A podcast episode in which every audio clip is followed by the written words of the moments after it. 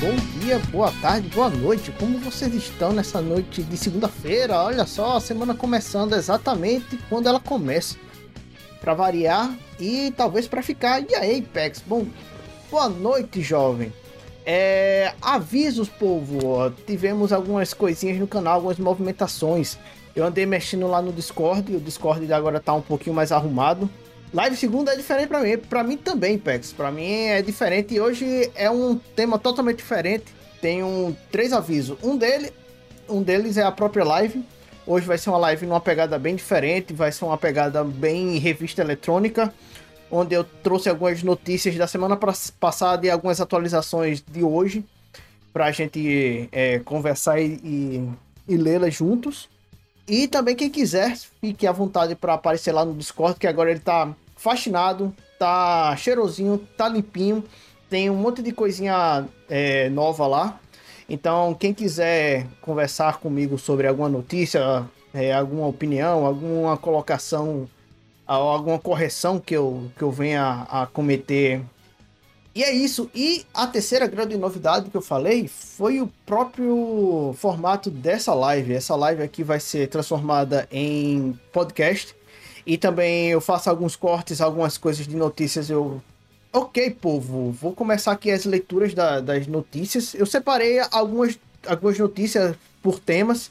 É, vai ter é, primeir, primariamente assim algumas notícias de lançamentos, outras notícias de rumores, é, vão ter algumas notícias assim de cunho mais sérios lá pro final da live que eu vou dar a minha opinião e, e que realmente é, é algo sério que acontece, na, infelizmente, na indústria do, do videogame e que fica alheio, fica meio que. As, os jogadores ficam meio que alienados desse, dessa, desses problemas e acabam se pegando apenas ao que. ao ao, ah, tem promoção da loja X, ah, vai sair o jogo Y, ah, você tá hypado para o jogo X, mas é, tudo que envolve a, algo que é uma indústria, então é algo que precisa ser tratado com uma certa seriedade. Não é só entretenimento. O jogo é feito por pessoas, jogo é, é negociado por pessoas. Ele não é apenas um meio de divertimento, do entretenimento. É também um, um, um meio de ganha-pão de muitas pessoas e também é um meio de enriquecimento de outras pessoas.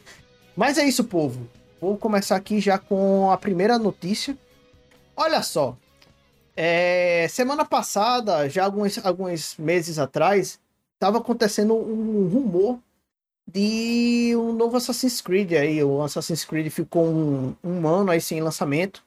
E que alguns rumores estavam indicando que um novo Assassin's Creed ia voltar às origens. E semana passada a Ubisoft ela fez um, um, um evento que meio que foi focado nessa nessa é, nessa notícia do, do retorno do Assassin's Creed.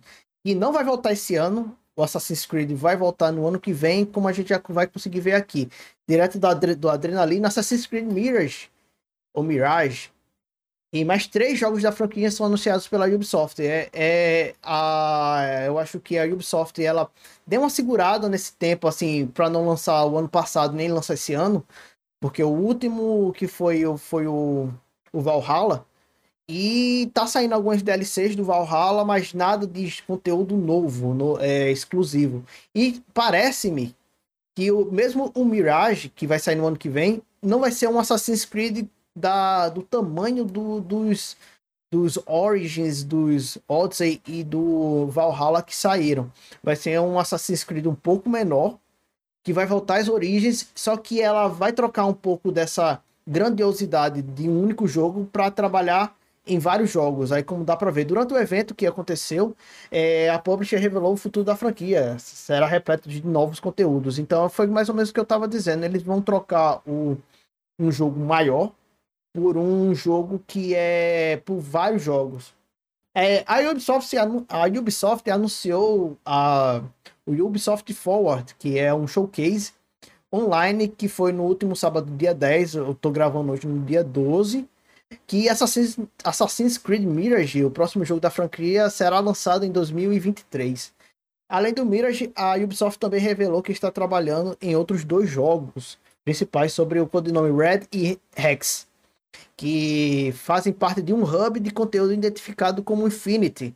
Esse Assassin's Creed Infinity já é, já é um rumor que está acontecendo já há algum tempo e que eu peguei algumas outras notícias para a gente dar uma aprofundada nesse, nesse tema.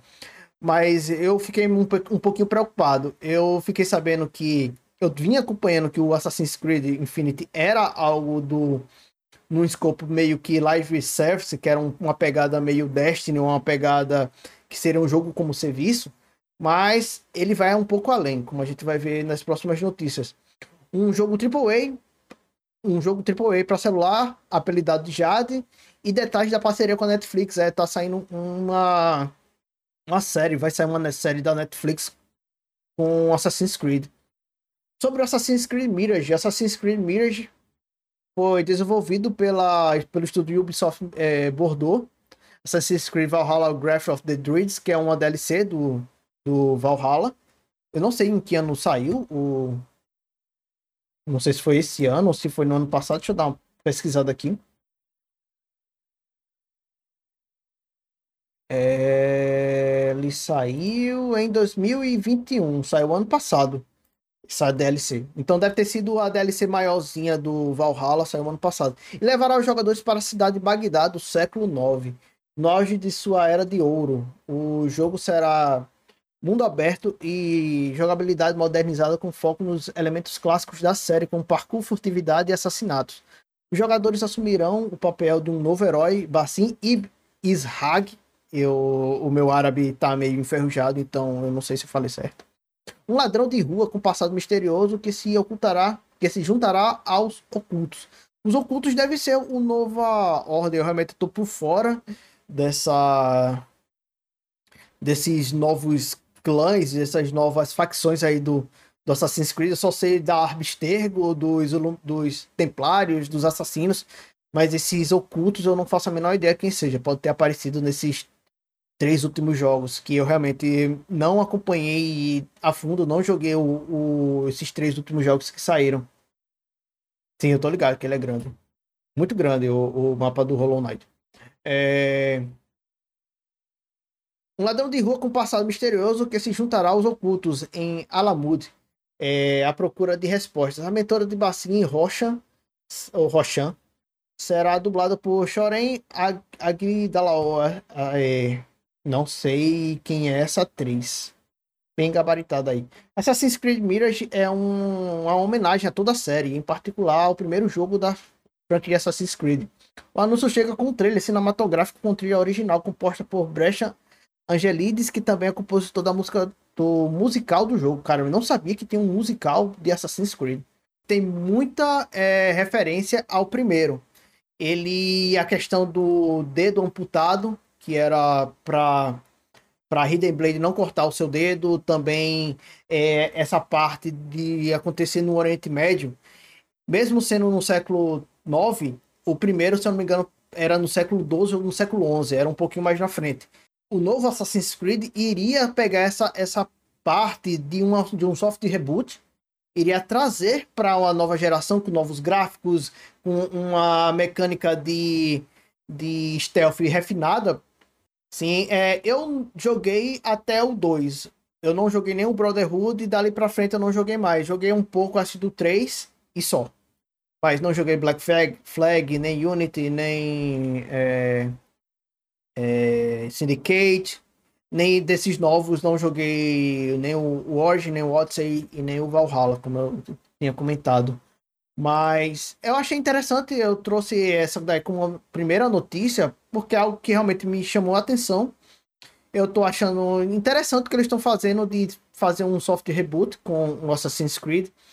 É, deixar esse menos esse lado action RPG que os três últimos jogos é, tomou para algo mais menor mesmo sendo uma cidade enorme, que eu acho que eles vão pegar uma Bagdá e vão rechear de coisas para se fazer nela. Talvez tenha uma, uma outra cidade a mais, mas eu acho que eles vão se focar no Bagdá. Aí tem aqui uma, uma colocação do, do Stefan Bolton. Para o, o 15 aniversário da franquia, queríamos oferecer algo especial aos jogadores e à nossa comunidade, disse Stefan Bolton. Quem é Stefan Bolton? É, diretora sênior, aqui completo. Diretora sênior do conteúdo do Assassin's Creed Mirage. Assassin's Creed Mirage é um tributo à franquia, principalmente ao jogo original. Estamos fazendo uma visão moderna da, da icônica experiência do jogo do Assassin's Creed, bem como um mergulho profundo nas, nos rituais e princípios dos cultos, dos ocultos. Algo que achamos que os fãs antigos e os novos vão gostar muito de jogar. É, deu para perceber bastante disso no, no, no trailer. E é, tem esse resgate da, do, dos ritos, da, da furtividade, que não é só você tentar resolver um exército de um homem só, como quase um Musou ou um jogo de RPG de ação, mas algo que você vai estar planejando, uma abordagem, cair do céu, como a gente viu ali na, no assassinato do, de algum comerciante ou algum burocrata. Eu não posso mentir, eu adoro esses que são mais RPG. Só não joguei muito o Odyssey, mas o Origins Platinum até tem uma tatu do símbolo. Eu acho o símbolo do do, assass do Assassinos, do Assassin's Creed interessante porque ele é simples e ele tem uma mística, ele tem uma aura assim de de mistério muito interessante. É como é quase como uma, uma um símbolo da maçonaria, só que um pouco estilizado assim, não, não é uma questão de do compasso da, da maçonaria, mas ele tem um, um triângulo, ele tem alguma coisa assim que, que, que dá para se fazer alguma correlação. Com certeza o pessoal da Ubisoft deve ter feito algum, alguma pesquisa para tentar deixar o mais, o mais verossemelhante possível. É, também foi revelado que o jogo ele ganha, ganhará a edição Deluxe e um case de colecionador do Assassin's Creed Mirage. A edição Deluxe é praticamente esses jogos tipo A sempre estão saindo com já saem com algumas versões que tem algumas coisinhas a mais. A Deluxe inclui um, o jogo base, trilha, livro de arte digital e um pacote digital. Deve ser de roupinhas e de itens para o, para a campanha. Contendo um traje inspirado em Prince of Persia, vi, é, visual da águia, montaria, armas e muito mais. O case de colecionador inclui a edição Deluxe, que é tudo que já vem lá, tipo a, a trilha sonora, isso, aquilo, outro, com uma estatueta de, de bacinho de 32 centímetros de altura, um steelbooks, um steelbooks, steelbook com um design exclusivo a ser escolhido pelo, flan, pelo fã. Então, é, são várias opções, você pode escolher uma. Um mini artbook, que deve ser físico, a réplica da brochura do bacinho, um mapa de Bagdá, a trilha sonora do jogo. O, o kit estará disponível apenas em alguns países, com certeza não no Brasil. Esses tipos de kits nunca chegam para o Brasil, sempre quando chegam é caro pra caramba, tipo na casa dos 5 mil reais, como foi o do. O do. Caramba! É, do Horizon Zero Dawn. Horizon Zero Dawn. Horizon Zero Dawn não. O Horizon Forbidden West chegou com uma versão de colecionador na casa dos 5 mil reais aqui no Brasil. Então, caro pra caramba. Também foi dito durante o evento que o Assassin's Creed Valhalla, o título mais recente da série, seguirá ganhando atualizações e conteúdos empolgantes ao longo do seu segundo ano. Em alguns meses, a Ubisoft lançará o último capítulo, é um arco de missões gratuito, no qual Eivor se reunirá com alguns personagens-chave da trama, incluindo algumas figuras históricas influentes. Beleza. É, além do Assassin's Creed o Mirage, a Ubisoft ela revelou mais dois outros jogos da, da, da, da família Assassin's Creed. O, o Red, que é o que eles estavam chamando de Infinity. O Jade, que é um jogo mobile. E o Rex, que é a série com a Netflix. Aqui, os fãs de Assassin's Creed devem estar eufóricos, porque o futuro da franquia parece muito provisor, promissor. É, o Mirage está logo aí. E novos jogos foram anunciados durante o, o Ubisoft Forward, Inclu é, inclusive um jogo AAA ambientado no Japão feudal. É, ambientação que os jogadores poderiam. Ah, não, é o Red, é o. É o. É o do Japão. O Rex é, é o Infinity. Que legal. Em desenvolvimento pela Ubisoft Quebec Assassin's Creed Red contemplará é, as fantasias shinobi dos fãs. Olha só aqui, ó. Segundo trailer pra gente assistir. É, o Valhalla parece que nunca vai acabar. É, porque eles estão dando aquela esticada. Como não teve o lançamento de Assassin's não vai acontecer essa, é, lançamento de Assassin's Creed novo, eles pegaram e deram aquela esticada enorme. Era algo que a fanbase de Assassin's Creed estava pedindo ó, há muito tempo. Há muito tempo era um, um ambientado na. Acho que deve ser na era Sengoku, provavelmente, que era mais, mais treteira do Japão. Outros conteúdos da franquia que estão por vir aí é o Assassin's Creed Rex. Será o título principal após o Red. É, está sendo desenvolvido pela Ubisoft Montreal. Caramba, então são três.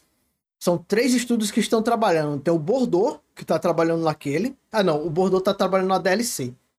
É o Bordeaux que está trabalhando no Mirage. Depois que ele terminar a DLC, ele vai. Ele tá, tá, tá trabalhando no, no Mirage. Tem o da Montreal, que tá trabalhando. E ainda tem um outro estúdio que, tá, que também tava trabalhando aqui no. Cadê, cadê, cadê? Acho que eu perdi aqui. Perdi o. o... É. Mas são muitos estúdios que estão trabalhando meio que em paralelo para cumprir a demanda. Olha só, fizeram aqui um, uma imagem do que vai sair da Assassin's Creed. É, o Valhalla, o DLC do Valhalla, o último. O Mirage, que vai sair no ano que vem. E eles ainda deixaram no ar mais quatro coisas de Assassin's Creed. O Codename Red, que é o do Japão. O Codename Rex, que deve ser o Infinity. É, que, é o, que é o antigo Infinity. O Codename Jade, que é o mobile. E, o, e a parceria com a Netflix. Tem aqui até o Nzinho da Netflix. Tipo, eles anunciaram três para meio que criar o hype. Porque só vai sair uma DLC esse ano. Só vai sair um jogo o ano que vem. E em 2024, talvez é que saiam esses outros. Ah, tipo assim, on the horizon, tipo, no horizonte, lá pra frente vai sair alguma coisa. pois é, manca, é, é, marcando e fazer os símbolos com umas katanas kunai. Sim, sim, é. Olha só, mas teve, teve o. o, o depende, depende muito do diretor. É, pelo menos eu gostei do. Do Sandman. Olha só, do Sandman eu não tenho nada para falar mal. Mas. E, e o filme. Mal é mal é bem mais ou menos. O filme de Assassin's Creed eu achei bem mais ou menos o do o com o Fassbender. Aqui, ó. Assassin's Creed Rex, pra gente ter mais informação sobre isso. É, será o título principal após o Red. Então, olha só vai ter o Mirage, depois o Red e depois o Rex. Então pode ser três anos seguidos com Assassin's Creed. Ele está sendo desenvolvido pela Montreal, como eu já falei, o berço do Assassin's Creed, lá, lá do primórdio.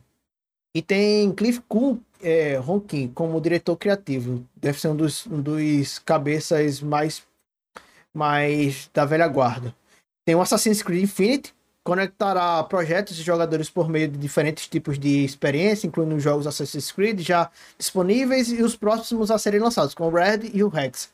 É, como parte do Infinity, está programado o retorno de uma experiência multiplayer autônoma no franquia Assassin's Creed. Sobre o Infinity, eu separei uma outra notícia que a gente vai pegar para dar uma aprofundada, porque eu tenho medo. De todos esses Assassin's Creed aqui, é o que eu mais tenho medo. Eu não tenho medo da série da Netflix, eu tenho muito medo desse Infinity aqui. O Assassin's Creed Jade é um RPG de ação e aventura AAA para plataformas móveis, ambientado na China antiga. É, os jogadores poderão criar seus próprios personagens e descobrir a história do primeiro assassinos no país. O jogo é gratuito. É um AAA gratuito para celular, o Jade.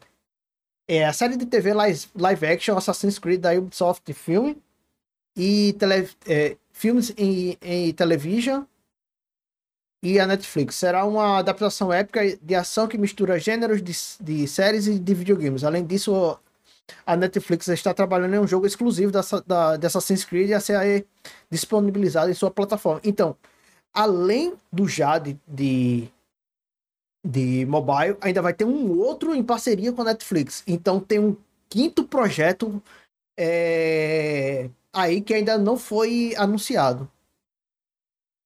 É. E o Jade, o, o Infinity, acho que não tem mais nada não. Aqui a gente falando no, no 15 aniversário da franquia, queremos homenagear os jogadores e as pessoas por trás da marca. Além de compartilhar nossas ambições para o futuro Assassin's Creed com os fãs. É, pretendemos expandir o universo do jogo e continuar a oferecer experiências envolventes e imersivas. É, temos incontáveis histórias para compartilhar e queremos que a história seja o playground de todos os jogadores, disse Mark Alex Conte, produtor executivo de Assassin's Creed, é tipo o cabeção do, do Assassin's Creed. E o Mirage vai sair em 23 para Series. Olha só, vai sair para Xbox One também, PS5, PS4 e PC. Não vai sair para Switch. Beleza. Aí agora Mirage, isso aqui é só uma referência. A gente já bem, bem debulhou a situação aqui da, das, das referências. Mas vamos falar aqui, ó. A última expansão, a gente vai pular aqui para o que está acontecendo do. Porque ele vai ser ambientado em Bagdá. É... Ele tem as raízes de celebrar a franquia e as origens da franquia. É basicamente isso que está falando aqui no começo. E aí a gente viu ali pelo anúncio do, de um produtor executivo. E os outros jogos de Assassin's Creed. A última expansão que a gente não falou, é, foi é até bom a gente pegar isso aqui, é, também foi revelada no evento. E isso, ela é intitulada The Last Capture, é o último capítulo. A expressão em questão é gratuita e amarra algumas pontas soltas do universo da jornada de Eivor. Que se reunirá, é, reunirá com personagens importantes no capítulo, beleza. O Jade a gente já ficou sabendo que era na China, é, tem um codename, é sempre um, um codename. É o codename Red, que é o, que é o do Japão. Aqui, é desenvolvido no foco do Japão, Shinobi, beleza. O Rex é, está em desenvolvimento e ele é o último, ainda tem pouca notícia sobre ele.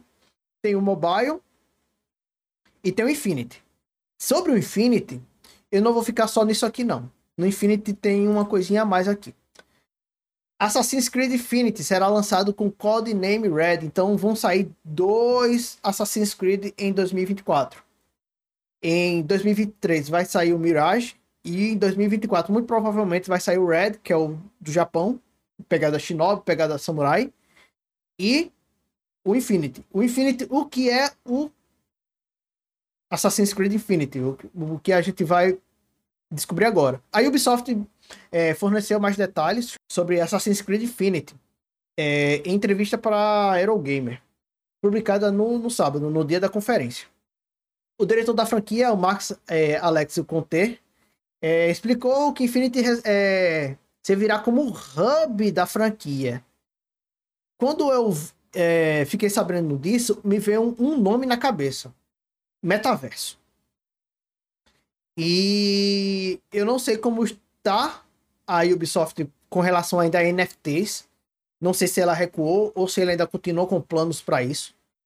Mas o Assassin's Creed Infinity me cheira muito a duas coisas: metaverso e NFT. Eu sei que a Square não largou o osso de NFTs, mas a Ubisoft eu não sei como anda ainda com relação a isso. A plataforma será lançada juntamente com o Codename Red e concentrará a experiência single player, multiplayer e novas histórias ambientadas nos dias atuais. É isso que me vem à cabeça quando eu vi esse trecho. Essa matéria eu já tinha lido, porque eu queria saber o que era esse bendito Infinity.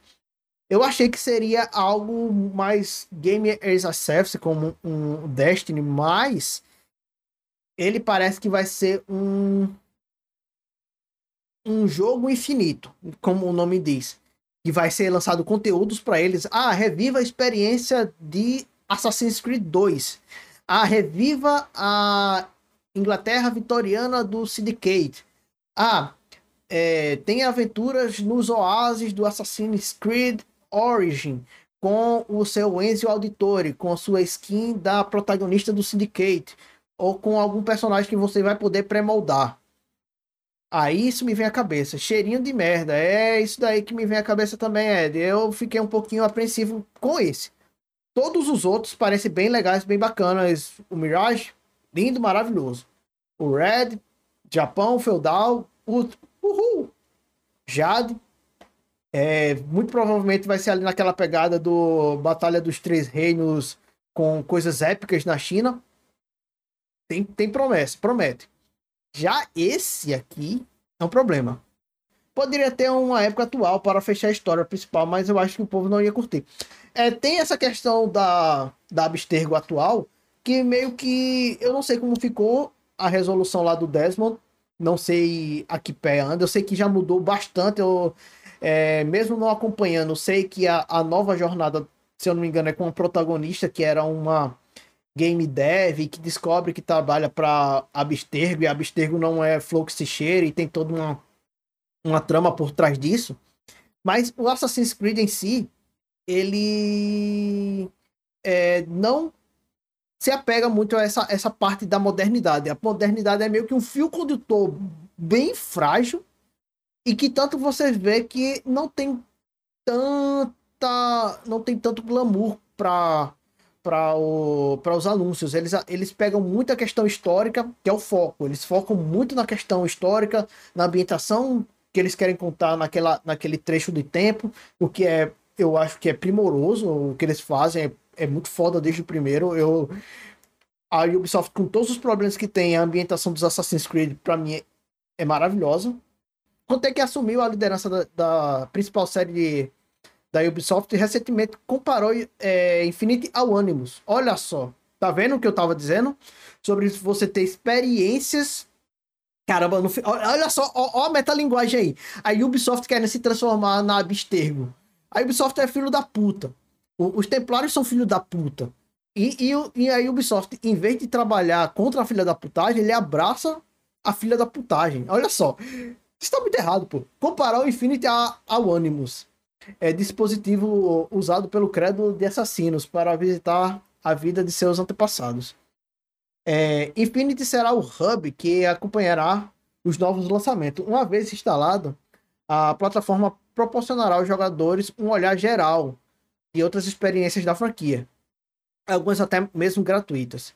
Sendo assim, ela não impedirá que próximos lançamentos da franquia sejam disponibilizados em mídias físicas, só que ele meio que agregará essas outras mídias assim.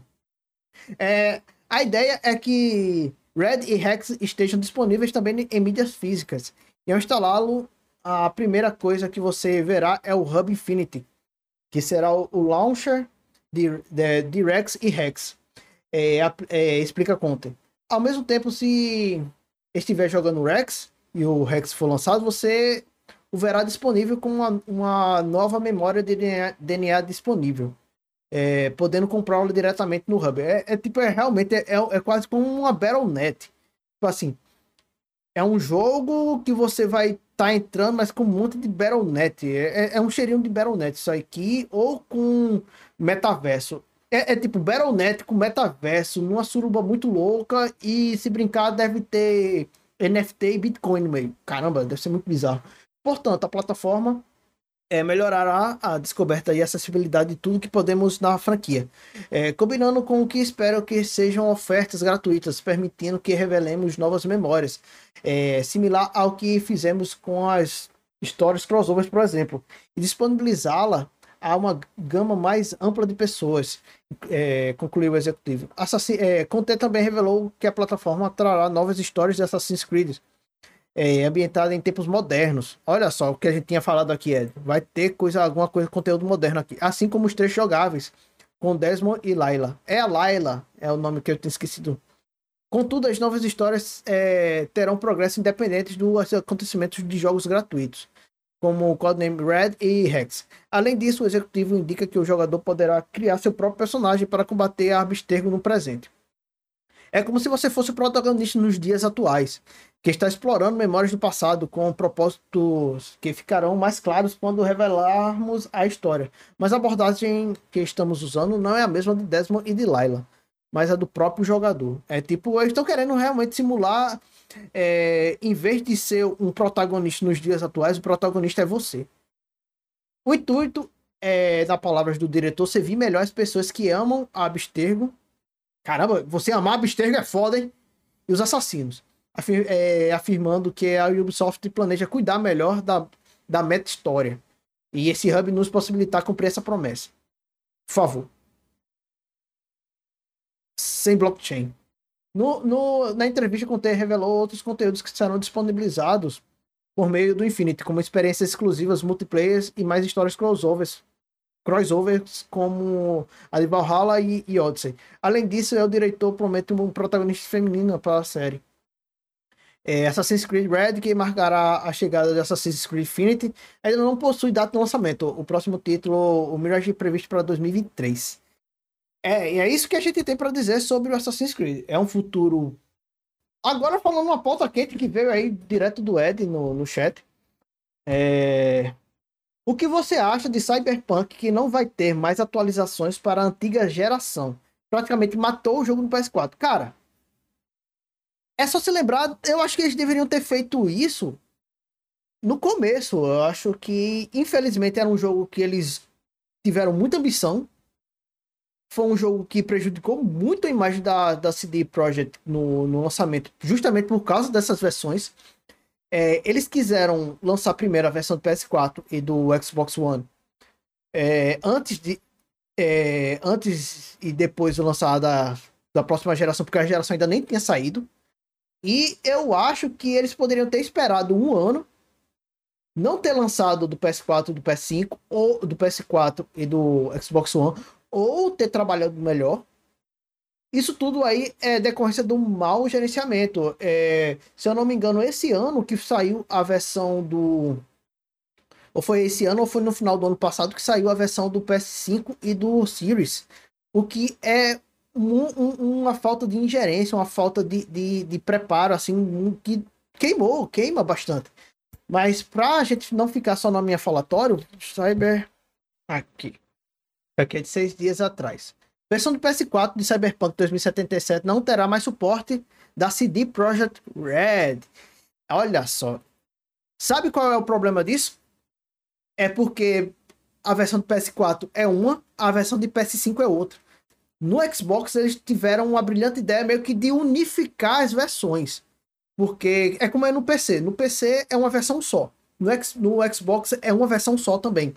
É, que eles entendem. Ah, você está jogando no Xbox One, você vai ter uma versão mais capada.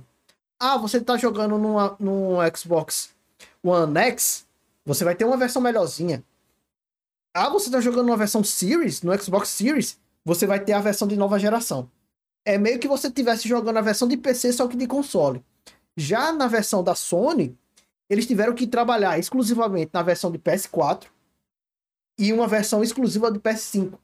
A, a forma que a Sony gerencia seu, sua cross-gen é um lixo. É muito ruim. É tipo, são dois jogos.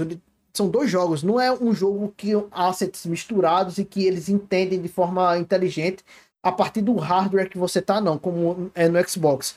No Xbox é um jogo só. Por exemplo, você compra o jogo do Xbox One. E se tiver um cross-buy para Series, você joga com o jogo do, do Series. Eu, eu lembro por quê. Porque o, eu tenho o jogo de versão nova do, do Cyberpunk para Series X. Eu jogo no Xbox One é, me foi cedido pela, é, pela CD. Eu não fiz aproveitamento dessa, dessa chave. Eu instalei, mas não joguei, não fiz live, não fiz conteúdo. Eu vou eu, o conteúdo que eu vou ter é para comentar a minha história, minha, minha, minha experiência nisso daqui. É que é, a CD me, me cedeu aqui do Series X, da, da do Series.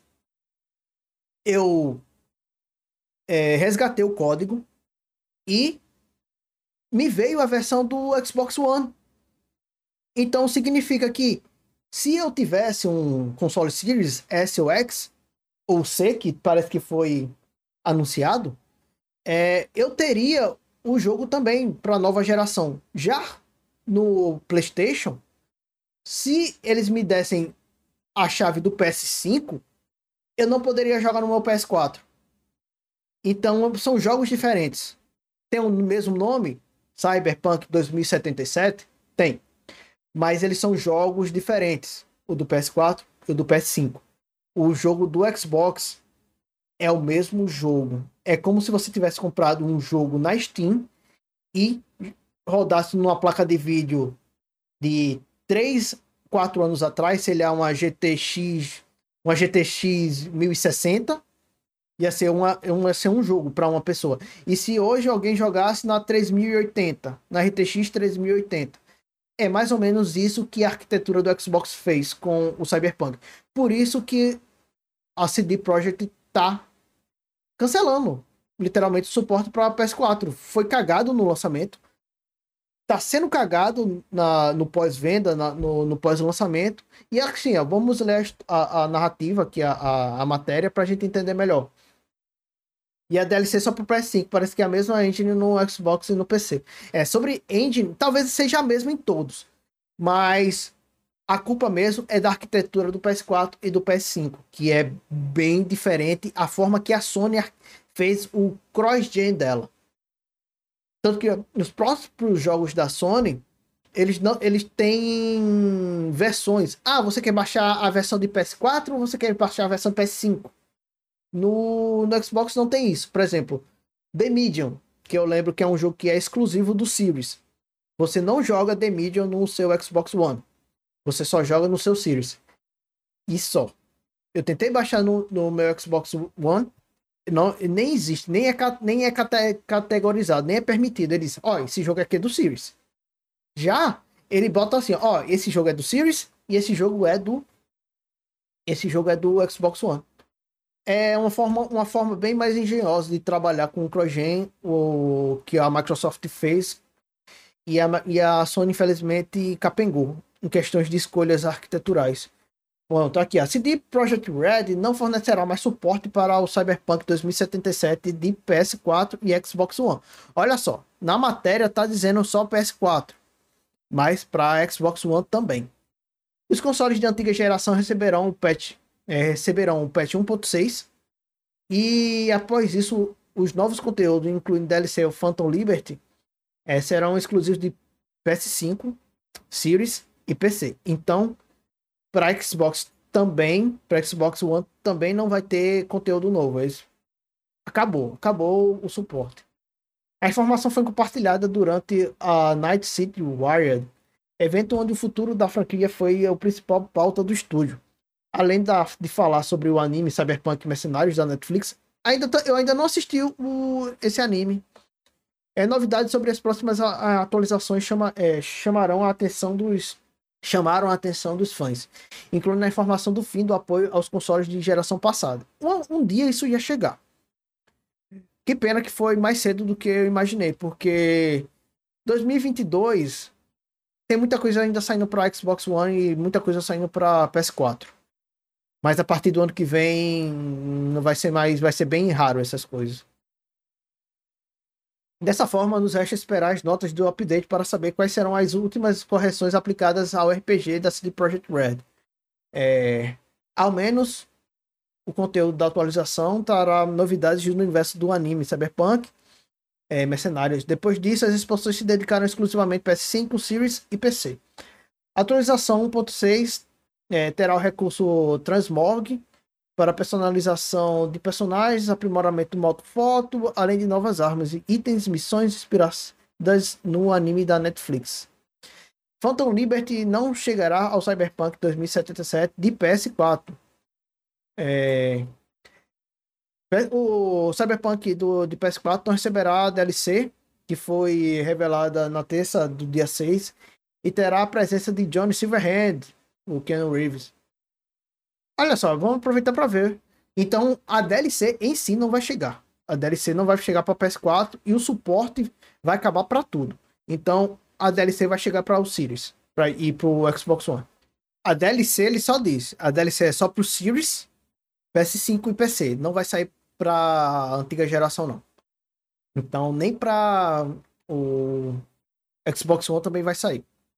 Aqui na matéria não deixou claro na matéria ele só diz: não sai para PS4. Mas também deveria ter dito que não sai para Xbox One. Como é incompleto. É, isso aí foi a pauta que o, o Ed trouxe sobre o Cyberpunk. É, infelizmente, a CD foi muito. quis comer mais do que pôde com esse jogo. O jogo veio bem bugado, bem problemático. Não sei se chegou a apagar a má impressão que teve, que causou, mas que ainda tá saindo, está limpando ali, tá tentando lançar as coisas que estavam planejadas, mas não tem mais o hype nem mais o interesse. Eu não, eu não percebo o interesse como existia antes do lançamento. E agora vamos rapidinho assim. Eu, eu preparei um bloco sobre coisas vindas do Japão. É, esse, esse, essa semana vai começar a TGS, que é a Tokyo Game Show. Se eu não me engano, vai começar na sexta-feira. E eu separei algumas notícias sobre o mundo nipônico. Vou começar sobre um. um, um né, esse daqui é a confirmação de um rumor que estava acontecendo desde o ano passado, que era o lançamento dos, dos antigos Zeldas do, do GameCube, que é o Twilight Princess e o Wind Waker, que serão supostamente anunciados para a Switch. No caso, este mês. E esse mês acontece a Tokyo Game Show. Aqui, ó, a Nintendo direto da Game Hall, a Nintendo irá revelar portes de é, The, Legend of, The Legend of Zelda Twilight Princess, o HD, e o Wind Waker HD para Switch em setembro, como parte de uma nova, direct, é, nova Direct. Segundo é, é, informado por Jeff Grubb, do site Game Beast.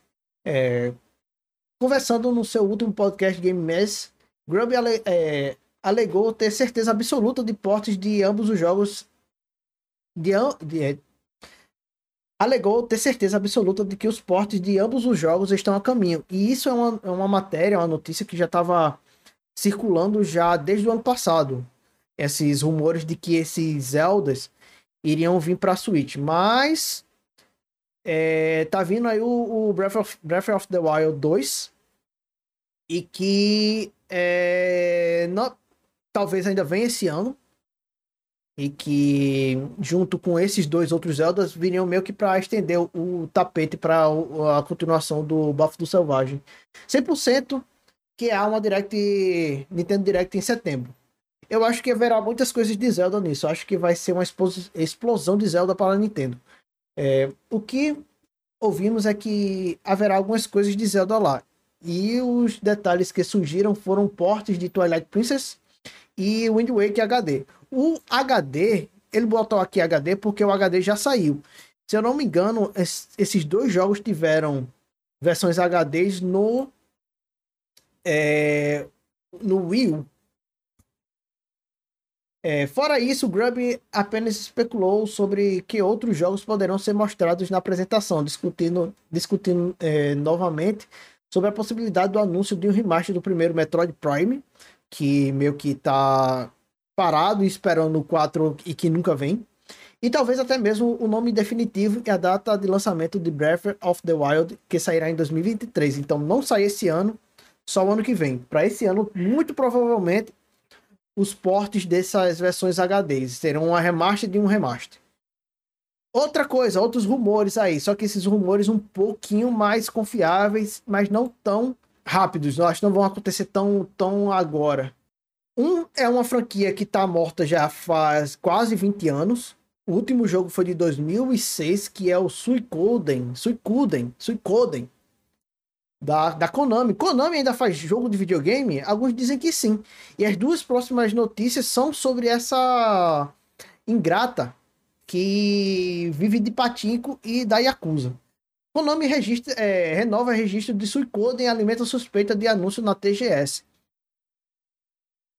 empresas normalmente elas fazem isso de renovar é, marcas para não perder ou para fazer relançamentos ou até mesmo continuações ou reboots.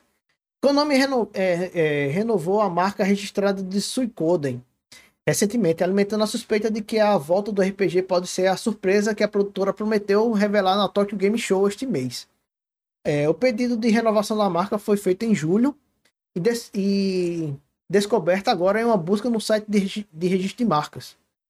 O, é, o post Konami é, o post Konami renova, é, renova registro e alimenta suspeita de anúncio do TGS. Aparece primeiro em Outer Space.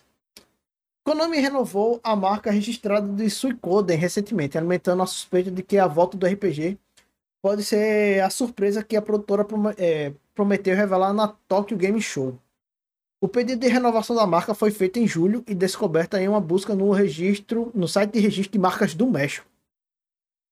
O último jogo da série principal de Suicoden foi o 5, lançado em 2006 para PS2.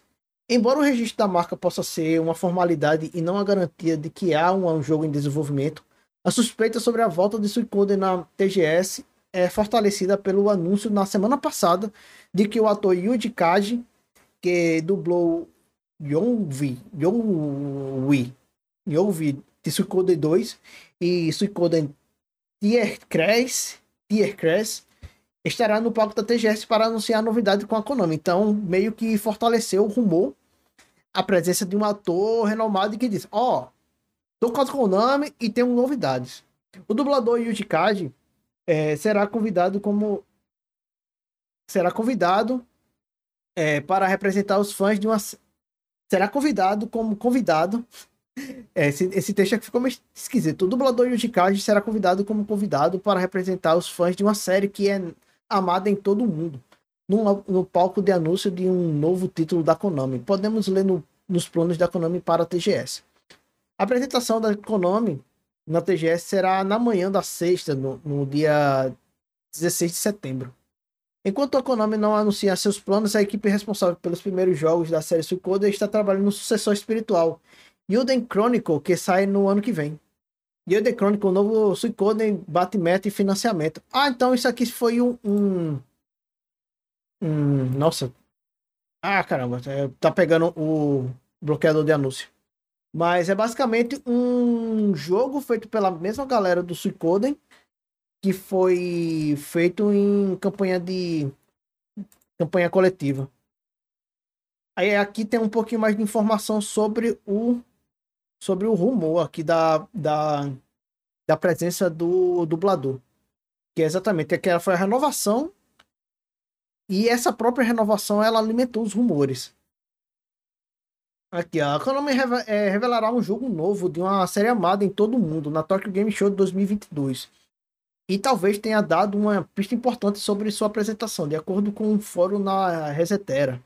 A empresa renovou o registro da marca e poderá anunciar um, um RPG, um próximo título de RPG.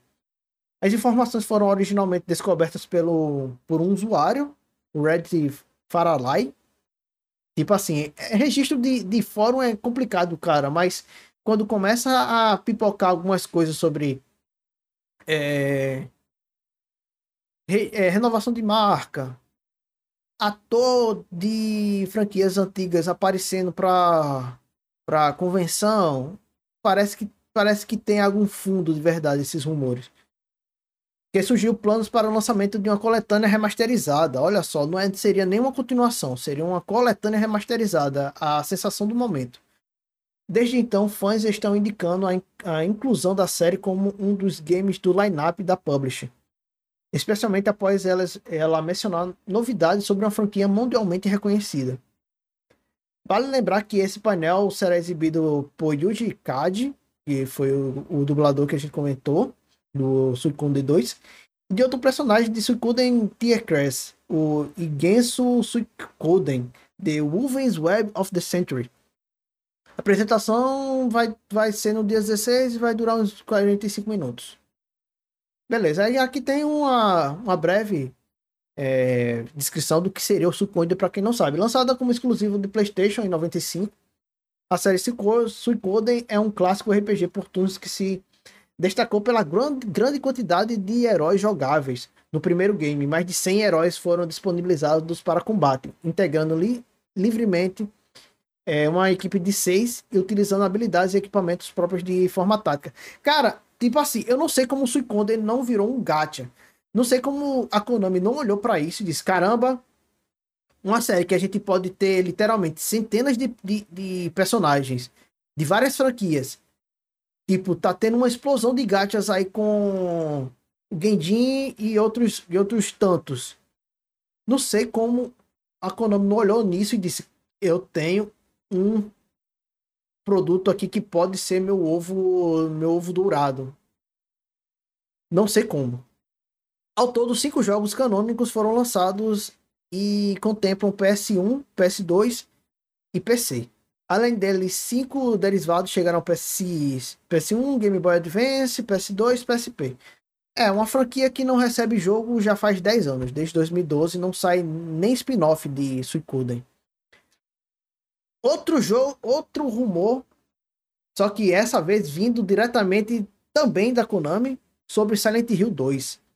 Foram vazadas imagens do suposto remake do, Final, do Silent Hill 2. O projeto seria um jogo misterioso de parceria entre a Konami e o estúdio de The Medium. Olha só, a gente falando sobre The Medium mais cedo. É, sabemos que o estúdio a Team, responsável por The Medium e outros jogos também de terror, é, tra trabalha atualmente em um projeto secreto junto com a Konami. No domingo 4, imagens vazadas reforçam a, a alegação de que o jogo seria um tão cogitado remake do Silent Hill 2, que para muitos é o melhor. Só que vale lembrar que o Silent Hill 2 já teve um remaster que saiu para PS3 de 360 e que está disponível no Game Pass. Pelo menos eu sei que eu tenho esse jogo no, no 360.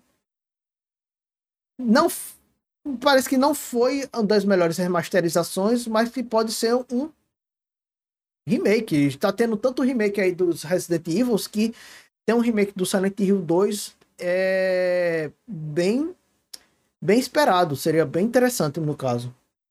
E as imagens vazadas foram direto aqui da, do, do Twitter. Tem algumas imagens assim, com a resolução bem porca, bem fraca, mas que é, lendo a matéria, lendo o, o, Twitter, assim, o fio do Twitter, parece que foi mais imagens assim para pitch do projeto do que mesmo de, de da versão final do jogo. Os novos vazamentos seriam supostamente uma versão demo do jogo, que está entre as melhores da franquia Silent Hill. Desde que a Blooper Team afirmou a parceria com a Konami, diversas fontes já deram pistas de que o projeto estaria relacionado à série de horror. A própria Akira Tamaoka, compositor de trilha sonora original do Silent Hill, que é uma trilha sonora muito boa, por sinal, trabalhou também em The Medium e deu pistas de que seu é, próximo projeto seria aquele que todo mundo está esperando. Pronto, aqui é onde é meio que a gente tem a resposta sobre a, essa situação. Que é um Twitter de uma imagem que fala que basicamente não é um projeto final. Ele é basicamente um, uma prova de conceito. Que é uma prova de conceito para ser aceita como pitch. Pela da Bluebird Team apresentando para Konami. Aí na Tokyo Game Show desse ano, a Tokyo Game Show desse ano está chegando e a própria Konami já, já sugeriu que teria surpresas para a franquia, para essa franquia aí, para o Silent Hill, dividindo as expectativas entre Metal Gear e Silent Hill. Mas tipo, Metal Gear tá na geladeira desde o Survival e o Silent Hill tá na geladeira desde o PT. Tipo, e faz muito mais tempo. Acho que o PT saiu em 2013, 2014. É, ambas as marcas estavam relacionadas a Hideo Kojima, que saiu da empresa de forma muito, não muito amigável. Isso esfriou expectativas por franquias até recentemente. Como se trata de jogos muito aclamados, é natural que a empresa prefira jogar seguro antes de comprometer com um projeto original. E é o que tudo indica, jogos escolhidos para testar o mercado seria Silent Hill 2. No, né, no caso, você vai meio que trabalhar no seguro, faz um remake ali e seja feliz. E é isso, ó. essa meio que foi o giro de notícias sobre a Tokyo Game Show, sobre joguinhos da, do Japão que estão, estão por vir. E agora a gente vai chegar meio que no momento treta. Treta entre bilionários, empresas bilionárias, no qual no início do ano, vocês sabem, né? A Microsoft comprou, o, tá no processo de aquisição da Activision, e desde então a Sony tá tendo uns ataques de pelanca aí, tá ficando full pistola, tá ficando hashtag chateada com a franquia Call of Duty, com medo de que ela se torne é, exclusiva de, de, do Xbox. Mas tem que lembrar uma coisa: a Xbox já comprou a, a, a Mojang do Minecraft e não tornou o Minecraft um, uma franquia exclusiva. Tem Minecraft para tudo e para todos. PC, celular, Xbox, é, Switch, Sony, onde você vê tem Minecraft. Já o COD, que também é uma franquia muito rentável e que tem uma base muito forte na Sony, desde já faz alguns anos que ela tem uma parceria forte com consoles da Sony, desde o finalzinho do PS3. É, a Sony não está gostando muito dessa ideia de que o COD pode ser uma franquia exclusiva da, da, da, da Xbox, do Xbox. Mas assim, é, ele pode abrir mão da, da, da, do COD, mas uma coisa que provavelmente ela não vai abrir mão é de colocar COD num Game Pass, e isso vai abocanhar muitos, muitos jogadores para a plataforma do Xbox. E o que é que está acontecendo? O que aconteceu na semana passada foi o seguinte: é, o Phil Spencer, o tio Phil do, do lado verde da força, disse assim: Não, Sony. Ele abriu, meio que abriu uma negociação que era meio que sigilosa. Disse: Não, Sony. Vocês vão ter três anos de, de além do, do contrato já pré-estipulado. E o Jim Ryan, do lado azul da força, não ficou muito feliz. Vindo direto daqui do meu PlayStation, Sony critica a oferta da Microsoft sobre presença de Call of Duty no PlayStation. Comunicado de Jim Ryan revela detalhes sobre o acordo tratado no início de 2022 com Phil Spencer, que é exatamente aquilo que eu falei. Após Phil Spencer, chefe da divisão Xbox, ter divulgado detalhes sobre o acordo de expansão de Call of Duty no PlayStation, Jim Ryan decidiu expressar seu ponto de vista sobre a negociação, que não foi das melhores. Já vou adiantando, spoilers alert aí. É... Segundo o executivo da Sony Entertainment, é, aliás, Interactive Entertainment, a proposta da Microsoft foi inadequada de muitas formas e mina o desejo dos jogadores em preservar suas experiências no shooter. Tipo assim, Vou usar o jogador como escudo e vou proteger os meus interesses. Afinal, o que eu quero é não perder os DLCs que são compradas no, no Call of Duty, a quantidade de cópias que são compradas no, no Xbox, no, no PlayStation também são enormes. Não, com certeza ele não quer preservar o fato só dos jogadores. Ele não quer perder dinheiro. É isso que a gente está falando aqui. Em comunicado enviado ao Game Industry, é, Ryan afirmou que não pretende cometer, comentar sobre o assunto, mas devido ao conhecimento público da situação resolveu fazê-lo. Ele criticou a postura da concorrente em manter a franquia por mais três anos além do combinado. Tem link, bora ver. Alguns anos além do combinado. Já vou dizendo, foram três. E ele não, não ficou feliz com isso. Eu não pretendia comentar isso aqui, palavras do Jim Ryan. Não pretendia comentar sobre o, o que entendi ser uma, uma discussão de negócios privada. Mas sinto a necessidade de esclarecer as coisas porque Phil Spencer trouxe isso para o fórum público. A Microsoft ofereceu Call of Duty para permanecer no PlayStation por apenas mais três anos, depois do término do atual contrato entre Activision e Sony. Se eu não me engano, termina no ano que vem, 2000 e 2023. Então iria até o final de 2026. Após quase 20 anos de Call of Duty no PlayStation, sua proposta foi inadequada de muitas formas e não levou em conta o impacto em nossos jogadores. Queremos garantir que os jogadores do PlayStation continuem sendo a, tendo a experiência de Call of Duty da mais alta qualidade e a proposta da Microsoft mina esse princípio. E também o fato da Sony querer dinheiro. É, no momento, a compra da Activision pela Microsoft é, segue em avaliação por órgãos reguladores. O acordo que prevê uma movimentação financeira de quase 70 bilhões de dólares está em investigação devido a possíveis impactos na concorrência e no modelo de negócio da publisher. Microsoft comenta sobre o exclusivo da de, exclusividade de Call of Duty.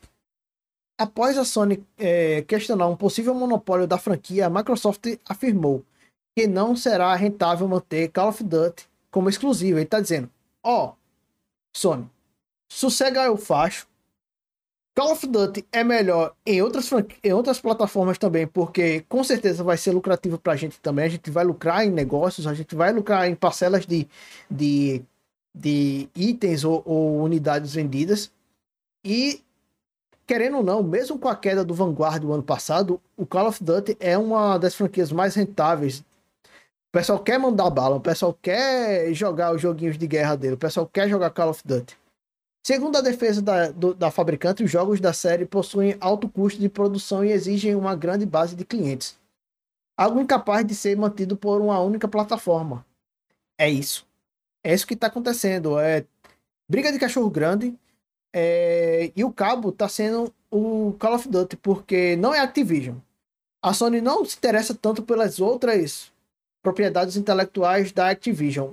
Os... Ela brilha os olhos pelo Call of Duty. E Call of Duty vende muito. Tá em queda? Tá. O, o, o Battle Royale do, do Call of Duty tá, também não tá, tá tendo alguns problemas desde o lançamento do Vanguard, não tá a mesma coisa de antes? Não tá.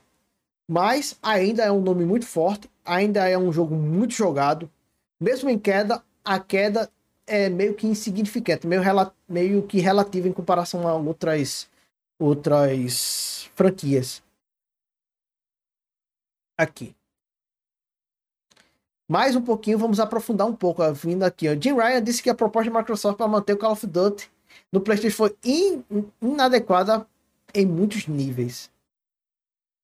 Agora, agora a gente entrou só no modo fofoca mesmo. Ele tá, ficou full pistola e tá dizendo: Cara, tu tá, tu tá querendo, tu tá de sacanagem com a gente, né? O chefe da Microsoft, o Phil Spencer, divulgou uma nota na semana passada sobre os planos da Activision Blizzard e o futuro de Call of Duty nos consoles do PlayStation.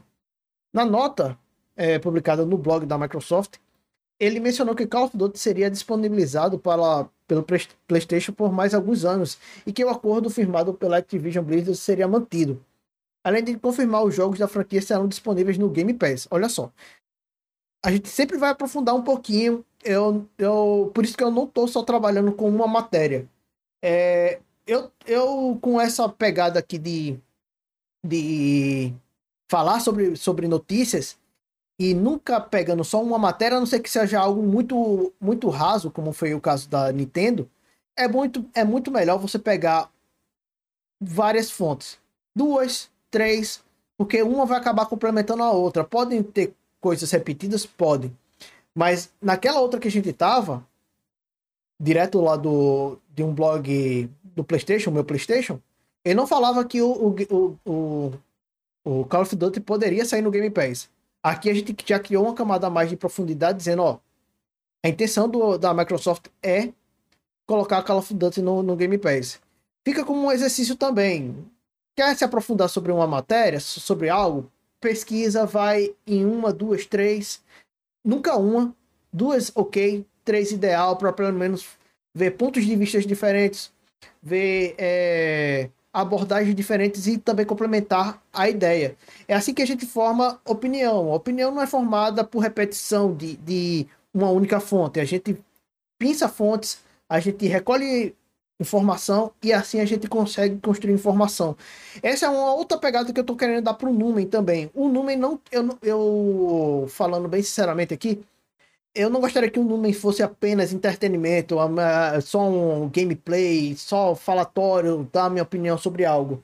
Também é uma forma de, de formar opinião também de vocês, ensinar vocês a formarem suas próprias opiniões, não a partir da minha, mas a partir da sua própria busca de opinião. É muito chato, é muito ruim é, ser apenas um papagaio de, de, de pirata e repetir o que você, o que você escuta.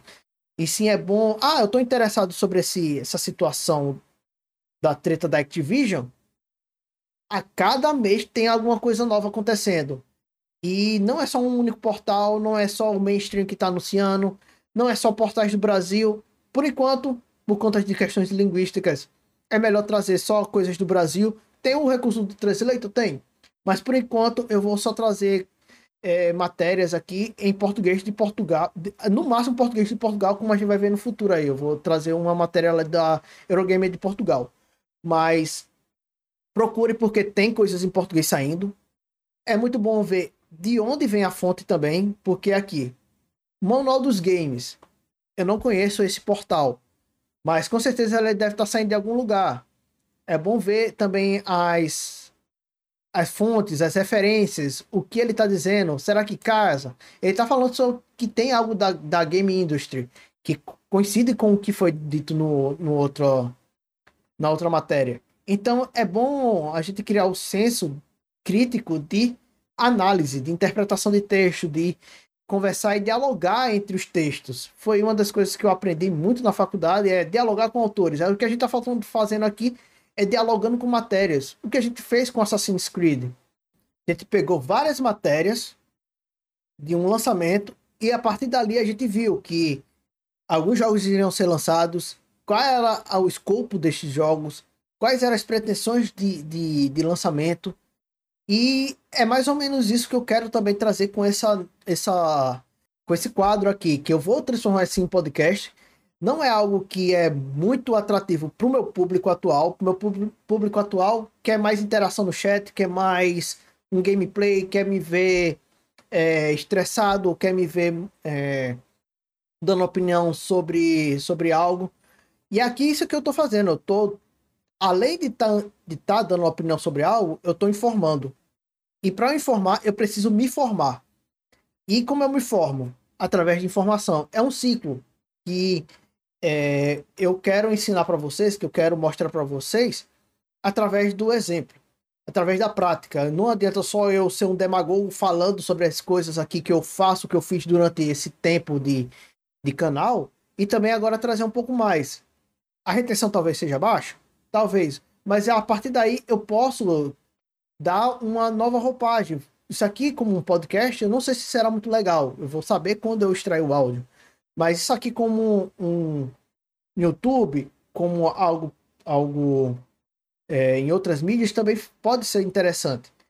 É, é com essa pegada que eu meio que quero fazer a, o Numen daqui para frente. O Numen vai continuar com os gameplays, vai ter a mesma pegada que eu faço sempre.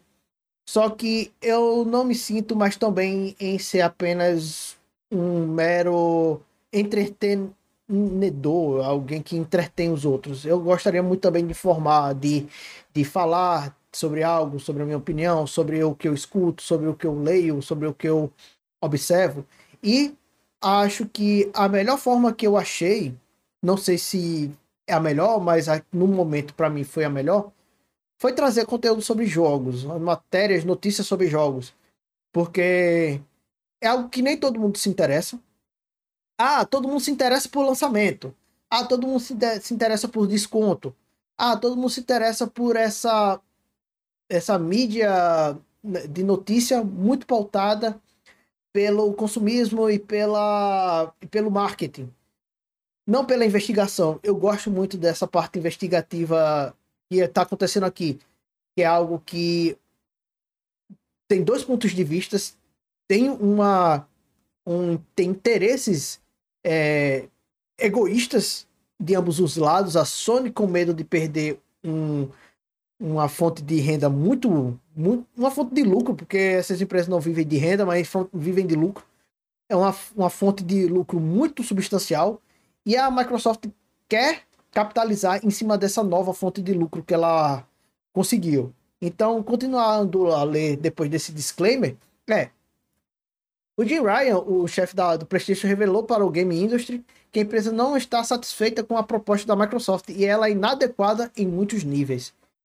Eu não tinha intenção de comentar sobre o tema. É como falou, eu não tenho intenção, mas como a, a Microsoft jogou a, a merda no ventilador, o Jim Ryan se sentiu na necessidade de dizer: Caramba, Microsoft, esse, esse teu acordo aí foi uma merda, bicho.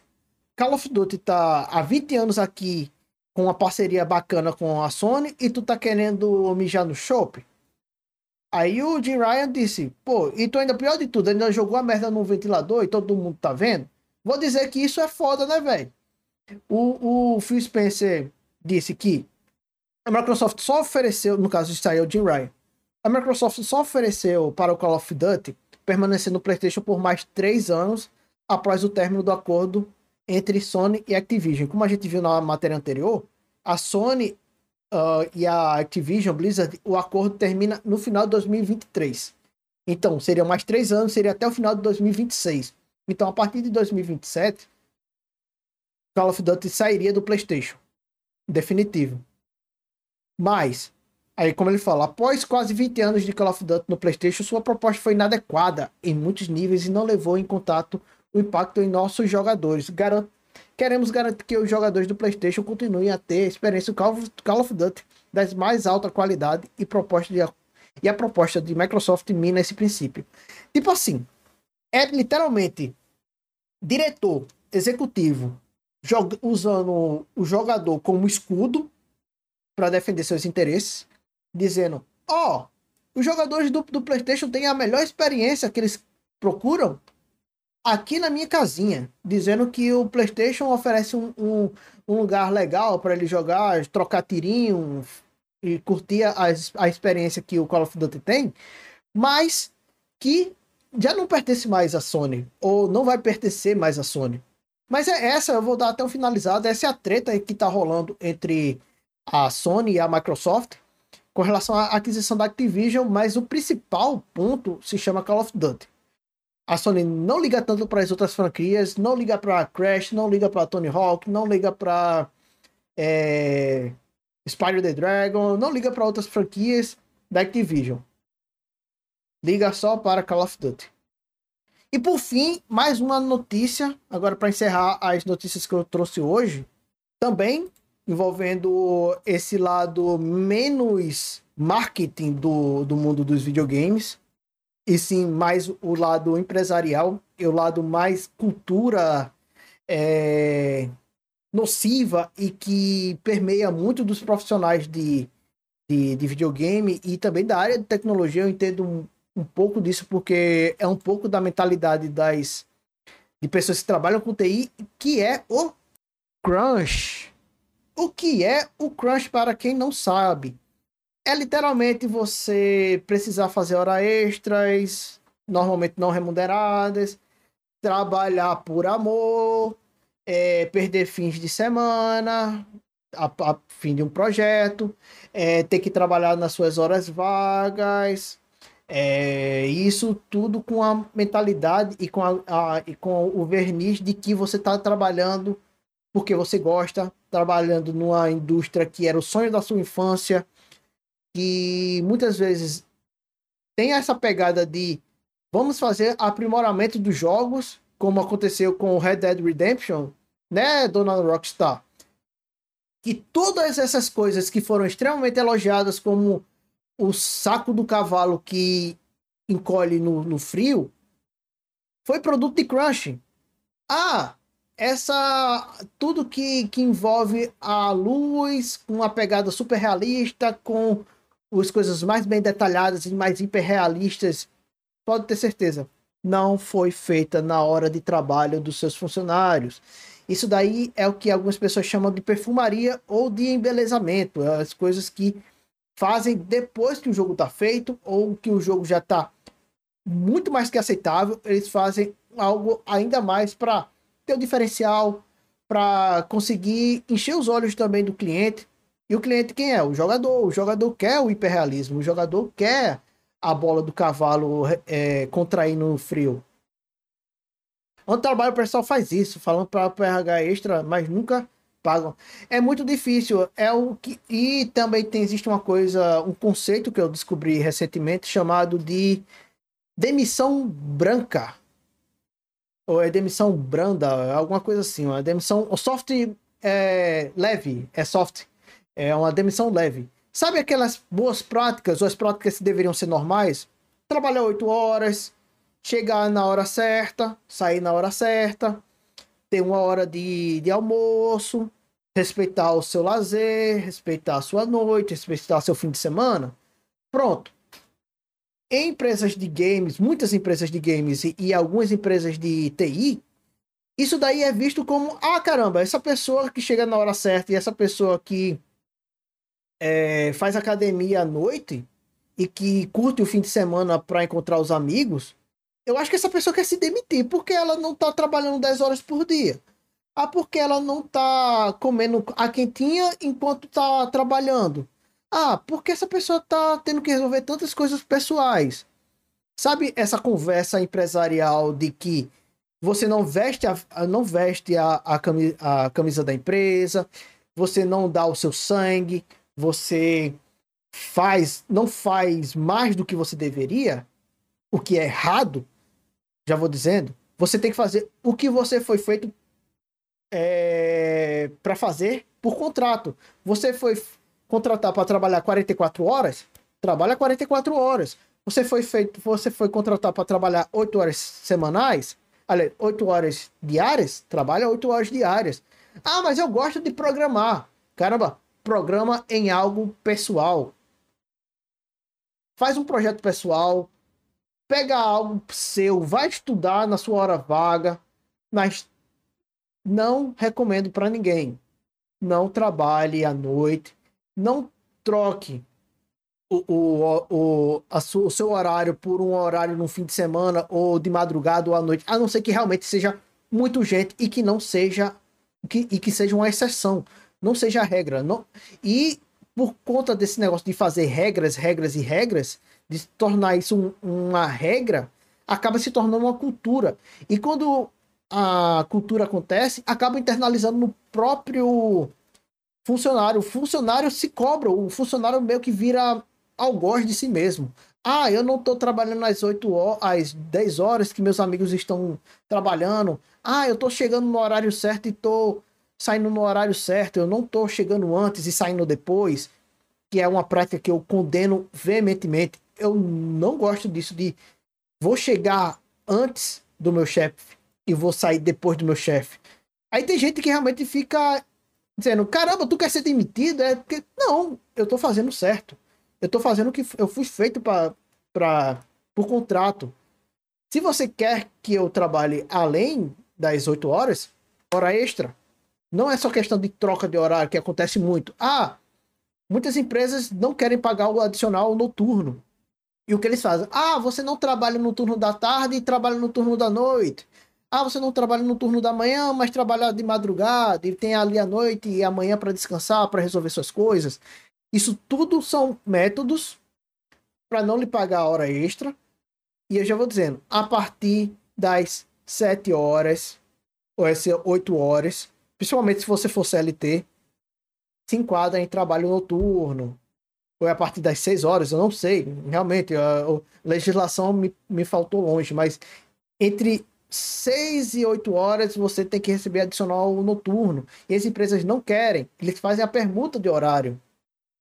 Ah, você trabalha no fim de semana? Você deveria receber um extra. Mas a galera não faz isso. Ah, faz a permuta. Você não trabalha na segunda, mas trabalha no sábado. Ah, você não trabalha na terça, mas trabalha no domingo. Ah, você precisa fazer um plantão na madrugada do, do sábado para o domingo. Eu não vivo para trabalho, eu vivo e trabalho. Exatamente. Tem muita gente que vive para trabalhar. É uma ética, vira uma ética, vira um comportamento, que é, a, que é exatamente. É, eu estou fazendo todo esse preâmbulo para a gente entrar na, na notícia, que é o diretor de Calixto Protocol, um, um, uma galera que fez aí o Dead Space, que está lançando um jogo muito parecido com o Dead Space, lamenta a mensagem é, que parece glorificar o Crunch. E o que ele fez, o que esse arrombado fez ele disse que paixão e criatividade são importantes. Beleza. Paixão e criatividade são importantes, são úteis, são legais, faz parte. Mas patrão quer explorar, pra, patrão quer que você, a partir da sua paixão e a partir da sua cri criatividade, você seja explorado. Salário é, mínimo, reforço mínimo.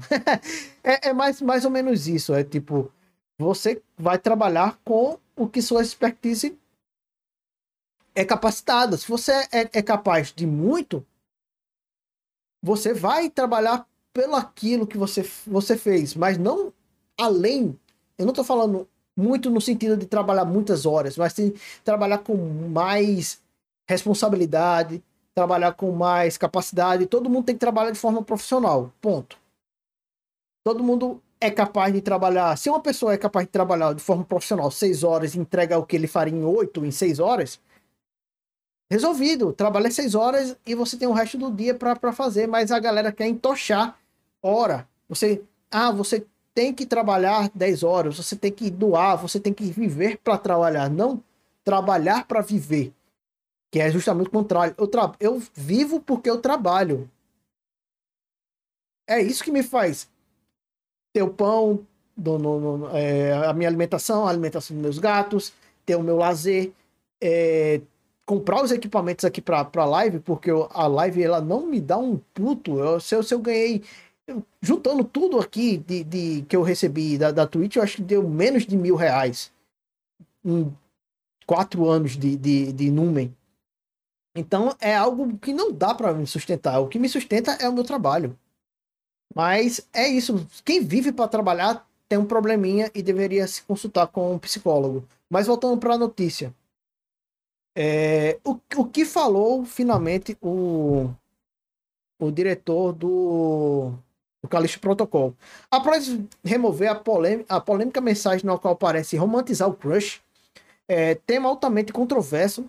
Tema controverso não, tema altamente errado. Não, é, não existe controvérsia no crush. Quem incentiva crush tá errado. Ponto. Não existe controvérsia nisso. Desculpa, Eurogamer de Portugal.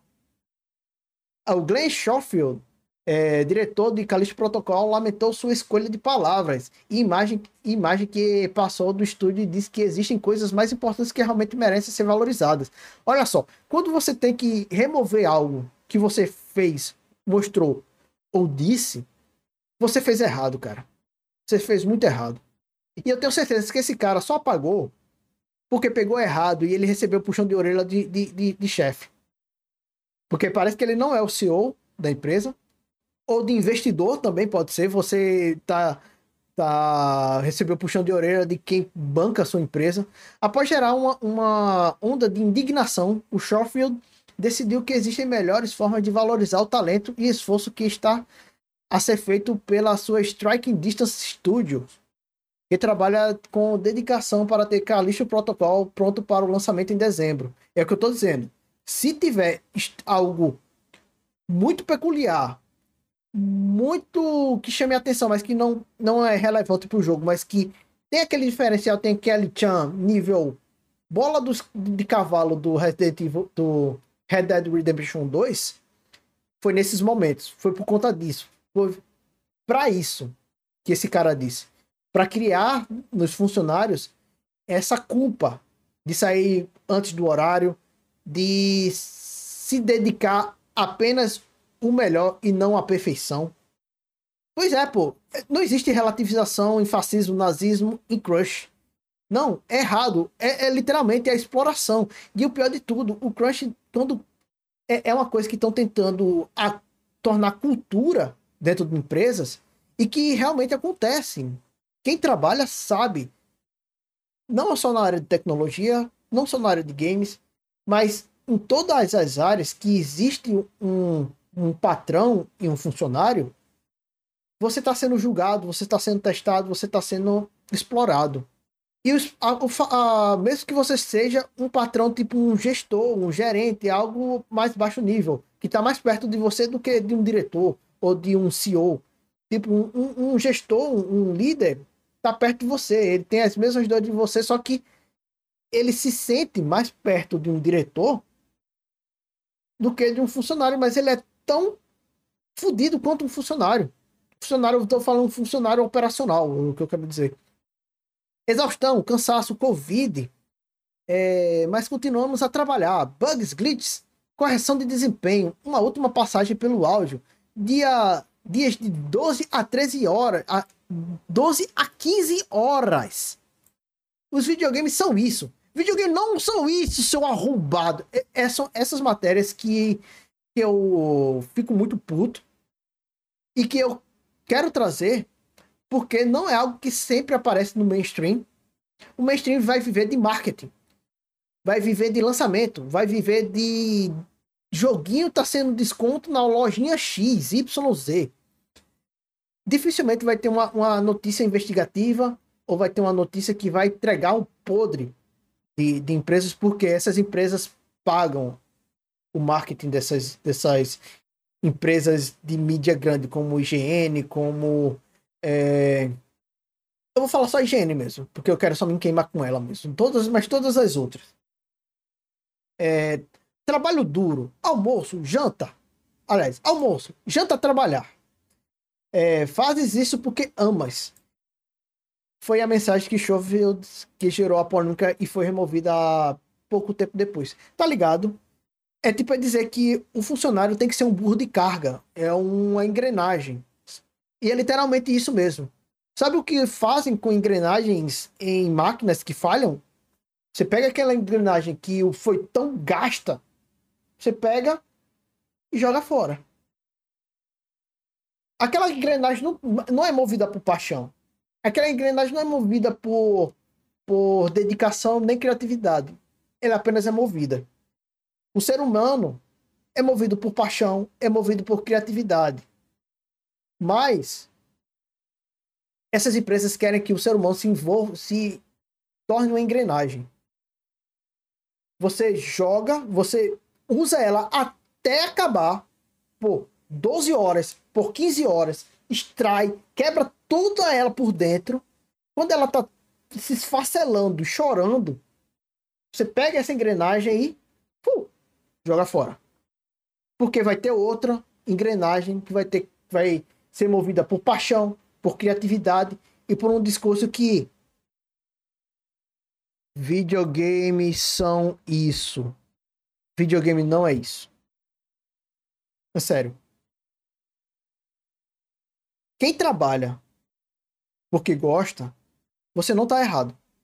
Você tem que trabalhar por necessidade, porque a vida é assim, a natureza pede que a gente trabalhe.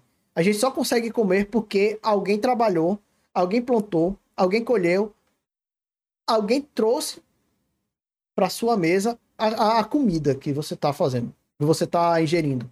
Ali teve trabalho.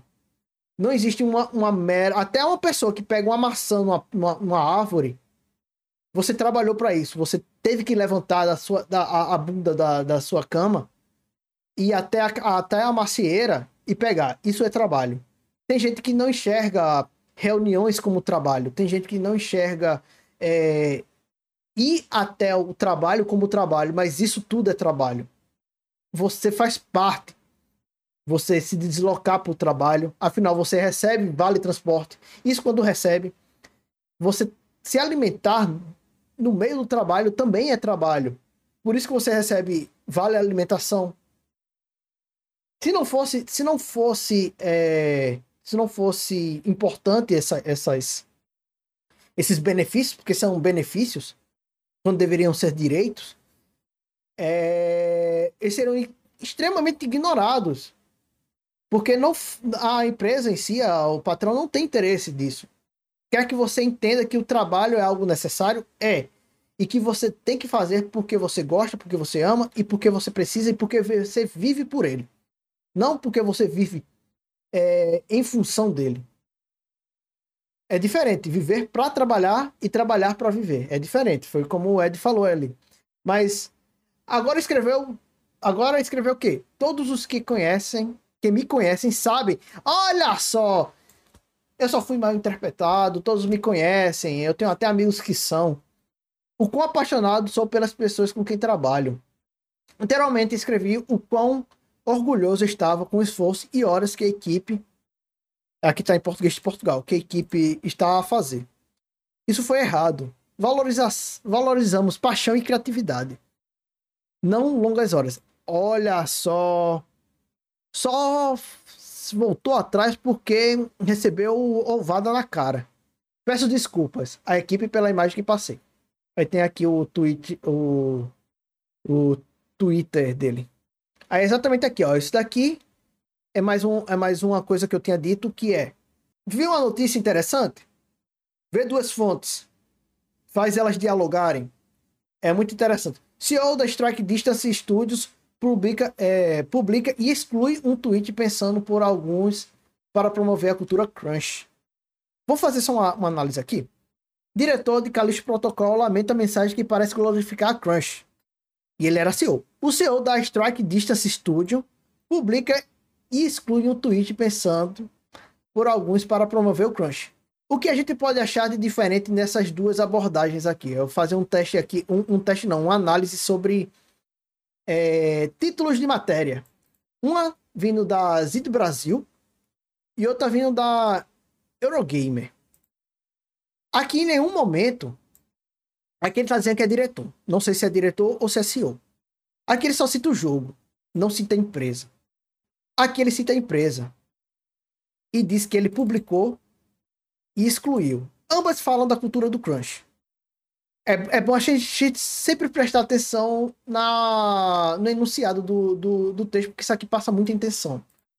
Talvez Eurogamer queira que a Strike Distance Studios vá na, no portal dele e faça algum trabalho de marketing para o Calixto Protocol. Beleza, aqui está o nome Calixto Protocol é bom que ele tem, em algum momento no corpo da, da, da matéria, ele vai ter que falar a, o estúdio. É, pro, pro chefe é sempre bom. É, o chefe é sempre bom. Mas é bom a gente sempre prestar atenção como as matérias são, são, são escritas também. Aqui, atualização, dia 4 de setembro, às 10h30. Uh, o CEO do Strike Distance decidiu, pediu desculpas pelo tweet de ontem, dizendo que estava errado. Insistiu que o estúdio valoriza paixão e criatividade. Isso aqui é uma matéria que foi meio que já meio que na hora. Foi, foi passou menos tempo. Esse daqui acho que foi do dia 4. E essa daqui também do dia 4, é uma versão do dia 4. Então, esse daqui foi rolou só um update. Pronto, aqui, ó. Esse daqui tá o, o Twitter. Quem me conhece sabe o quanto sou apaixonado pelas pessoas com quem trabalho. Explicou Schoff em um novo tweet. Eu tuitei anteriormente como eu estava orgulhoso do esforço e das horas que a equipe estava dedicando. Lógico que você estava orgulhoso. Todo patrão quer ver o, o, seu funcionário trabalhando de 12 a 15 horas por dia. Lógico que você está orgulhoso. Você, você foi extremamente sincero. Você foi transparente, cara. Isso foi errado. Valorizamos paixão e criatividade, não longas horas. Sinto pela pena da equipe por parecer assim.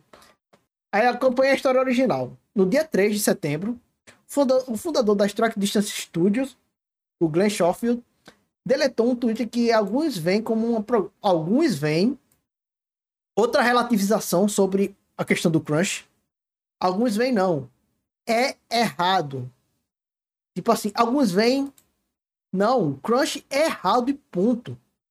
Alguns veem como uma promoção da cultura crunch no desenvolvimento de jogos. É, em um Twitter publicado. Eita, caramba, tem um negócio. Virou, de repente virou, virou espanhol aqui. Aí tá que já foi algo que foi. Foi um evento. Em um tweet publicado, o Schofield, cuja é, a equipe está trabalhando atualmente em um terror de ficção científica, o, o Calixto Protocol. Ele falou que falou que trabalhar 12 e 15 horas ao dia, 6 ou 7 dias por semana. Olha só, ainda foi pior, porque ele não só falou na hora, mas falou, falou, falou sobre trabalhar 6 ou 7 dias por semana. E trabalhar durante o almoço e a janta. Você faz porque ama. Caramba, é muito escroto isso, bicho. É muito escroto isso. Só falo sobre o jogo durante um evento. Deixa eu no, no, no tweet excluído. Nós trabalhamos seis ou sete dias por semana, ninguém nos obriga. Não!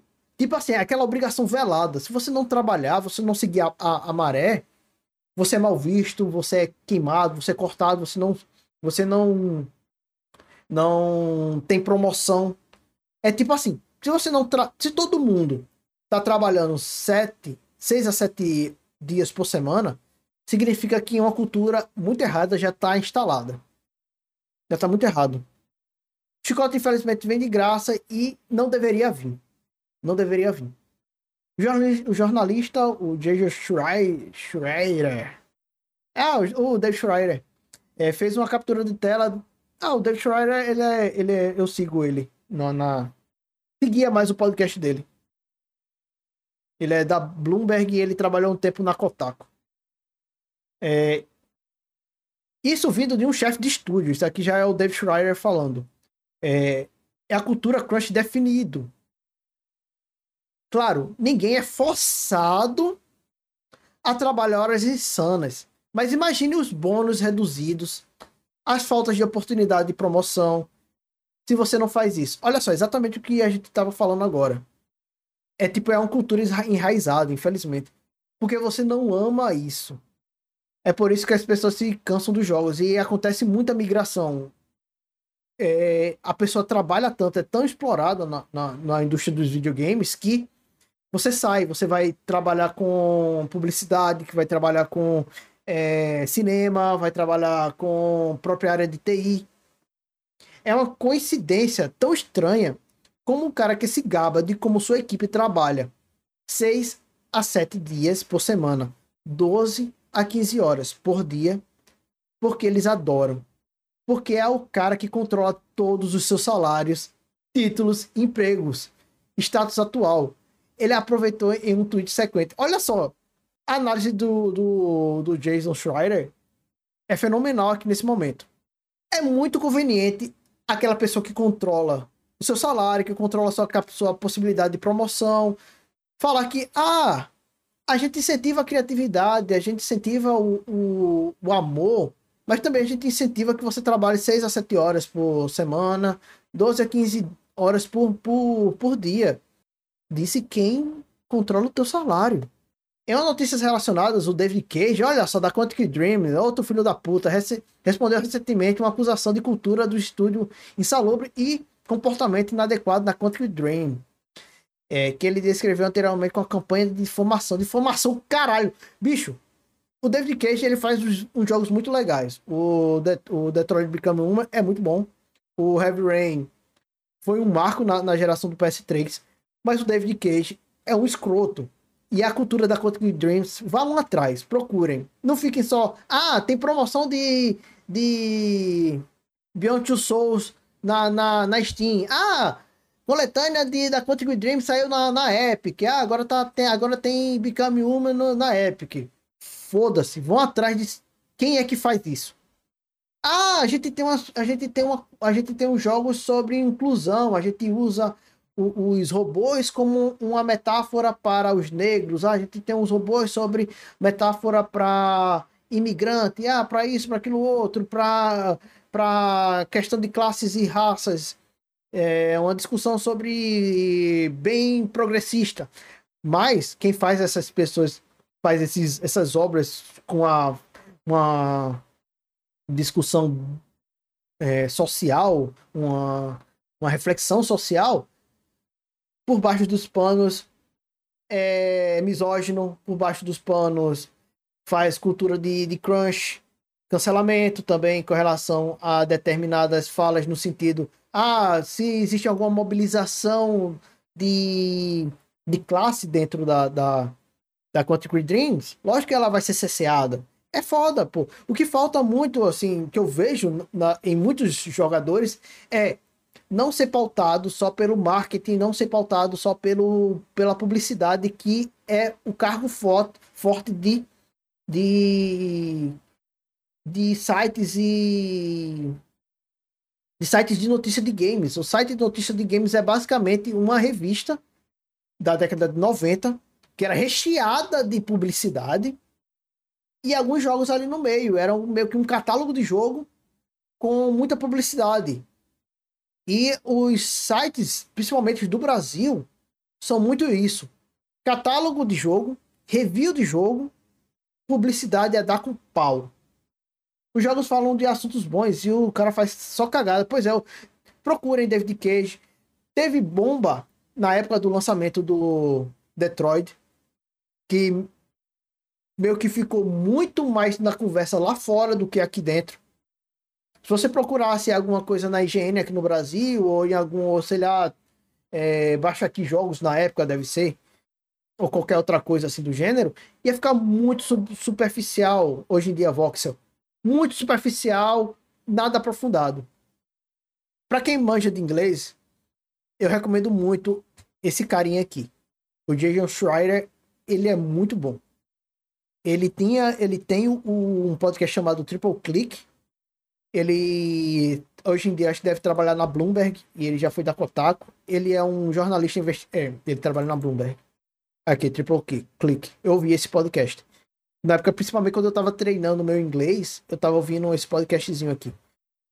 Ele é um jornalista investigativo, ele tem muito contato, ele tem muita influência é, dentro da dentro da, da indústria ele tem muito contato dentro das, dentro das empresas de Sony, Microsoft, Xbox, é, Nintendo, própria, próprias indústrias, é, estúdios triple é, third party, como Rockstar, a própria Quantic Dreams e estúdios second party também. Recomendo bastante. O David Schreier ele faz um trabalho muito foda. Muito obrigado, Link Haruki, pela sua raid. Seja muito mais, muito mais que bem-vindo.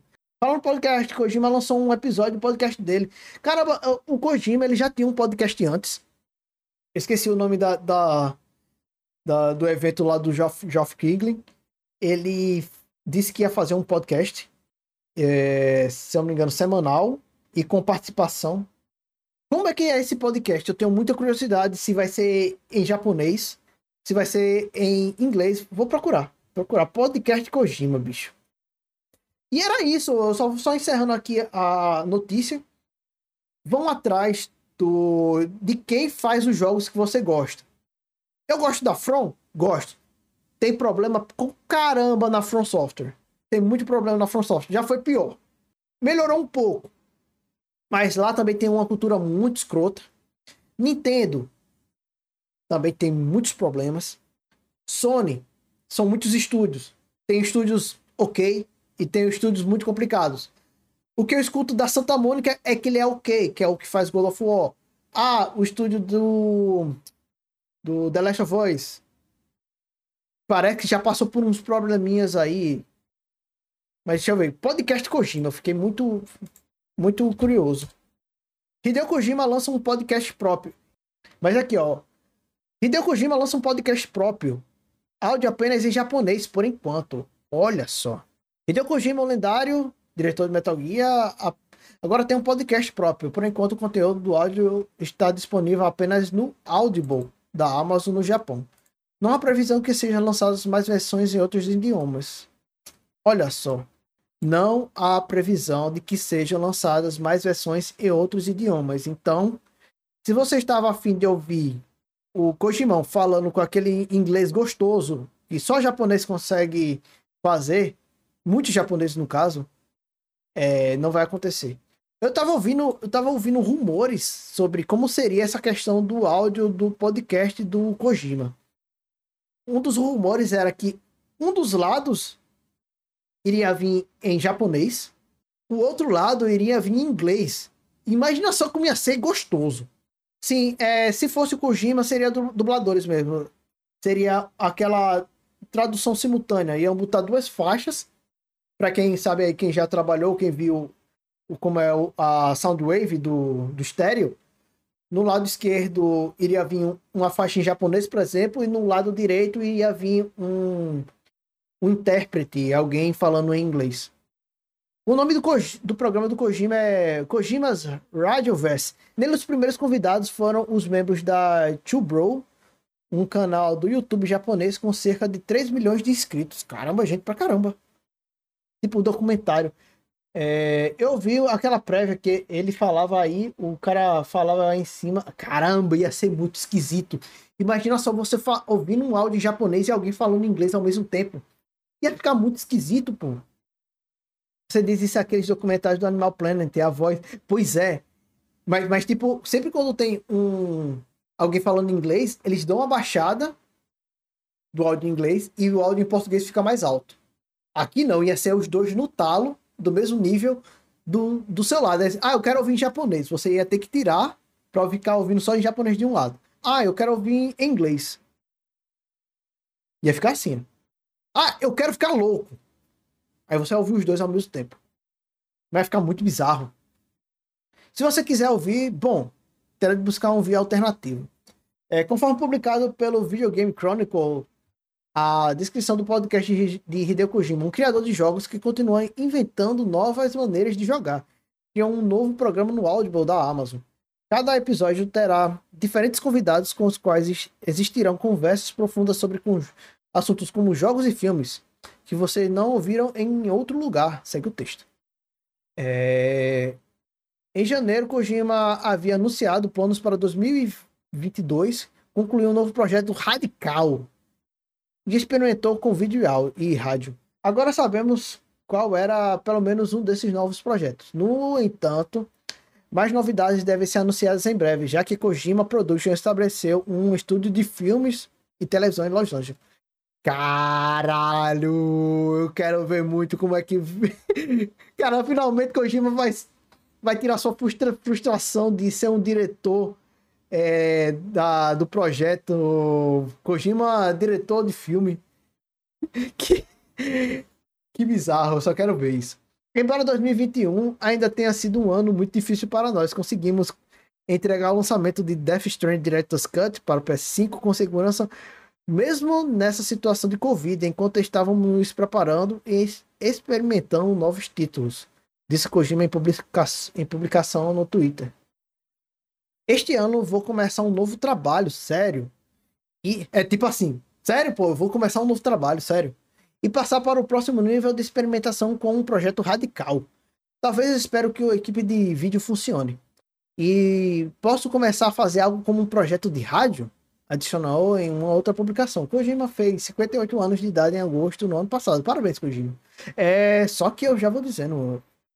É, eu não sei se o Kojima, como diretor de filme, seria tão bom como o Kojima, diretor de games. Tipo assim, as histórias do, dos jogos de Kojima têm profundidade? Tem. Mas tem umas loucuras que só são engolidas por causa que é videogame. Tem gameplay. é, não posso, não posso ficar tão em pânico. Mas, dada essa última notícia, assim, muito obrigado, Ed, pelas, pelas notícias extras que foram adicionadas aí. Muito obrigado mesmo.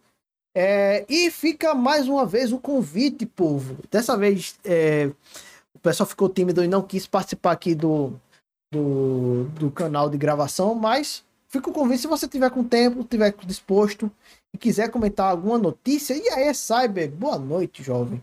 E quiser comentar algo, é só chegar lá. Ó, oh, Numer, tô na sala de espera e quero entrar ao vivo, que eu puxo você para a comentar alguma, alguma notícia, fazer alguma análise, fazer alguma correção de alguma besteira que eu possa vir a falar. Tudo ao vivo, sem corte, sem, sem, é, sem nenhuma censura. A não ser que você fale alguma merda, aí quem vai de cortar sou eu. Esteja aberto também para, para críticas. Sou altamente criticável, mas eu também sou capaz de crítica. Então, colhem lá no Discord, eu dei uma reformulada geral no Discord Agora lá se chama o Numen Inverso. Lá, vou, lá eu vou ficar um pouco mais ativo. É, eu realmente estou com pretensões de, de ser mais ativo e mais atuante aqui no, na Twitch e no Discord nesse segundo semestre, a partir agora de setembro com, com o Numen. É, esse é o primeiro projeto do Bonfire News. Ele vai acontecer semanalmente, sempre segundas-feiras, ali por volta das 8 horas aqui na, no canal da twitch.tv barra live. E depois eu vou fazer alguns cortes e vou criar um novo canal no YouTube com comentários, com, é, com as análises e com a leitura da, das, das, das notícias. E também, se porventura acontecer alguma coisa que seja é, mais recortável ainda, que seja mais funilável ainda, vou postar lá no Discord, lá no Discord, não, lá no TikTok, como alguma pílula de, de, de, de movimentação, também de engajamento. É, vamos fazer essa bagaça crescer, eu vejo como um projeto, eu tô vindo meio que finalmente tirando da meio que da minha pastinha de vontades do Numen esse projeto de, de notícias. Quando vocês viram que não é apenas leitura de notícias, eu faço algumas análises, eu também faço algumas, alguns comentários, também trago algumas diálogo entre, entre, entre notícias. E aí, Nikito, boa noite, jovem. Plantão do número. Não vai ser meio que plantão, não vai ser tão hot news. Eu chamo mais isso de uma revista interativa semanal, porque vocês podem trazer notícias assim é, que ah, aconteceu hoje, bomba, e eu, eu não vi. Beleza, o, o, o, o Ed trouxe coisas sobre Cyberpunk, a gente comentou. Trouxe sobre Kojima, a gente comentou, a gente leu, buscou, e eu não vou falar só do, do meu achismo. Eu vou procurar alguma coisa assim que seja coerente. Vou trazer para cá, vou conversa, conversar com vocês. Quem tiver confortável para vir para para colocar a voz para fora e também quiser ter alguma opinião sobre o que foi dito, canal totalmente aberto. Vai ter Nintendo Direct amanhã. Se eu não me engano, é no dia 15 que é o Nintendo Direct. Eu comentei isso numa dessas notícias aqui agora sobre o, o Wind Waker. Ele vai ser o Nintendo Direct. Deixa eu pesquisar aqui agora. Por enquanto, ainda não vou cobrir é, eventos. É, vai, vai acontecer amanhã mesmo, exatamente. É dia 13 a uma hora. Caramba. Deixa eu ver aqui, horário de Brasília, quando é que vai ser? Às 11 horas da manhã.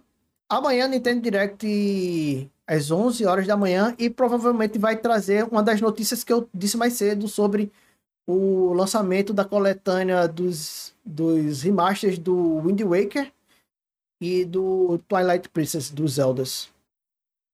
É mais amanhã, de 11 horas da, da manhã. Eu realmente não vou poder cobrir, porque eu vou estar trabalhando nesse horário vai ficar é meio que impossível.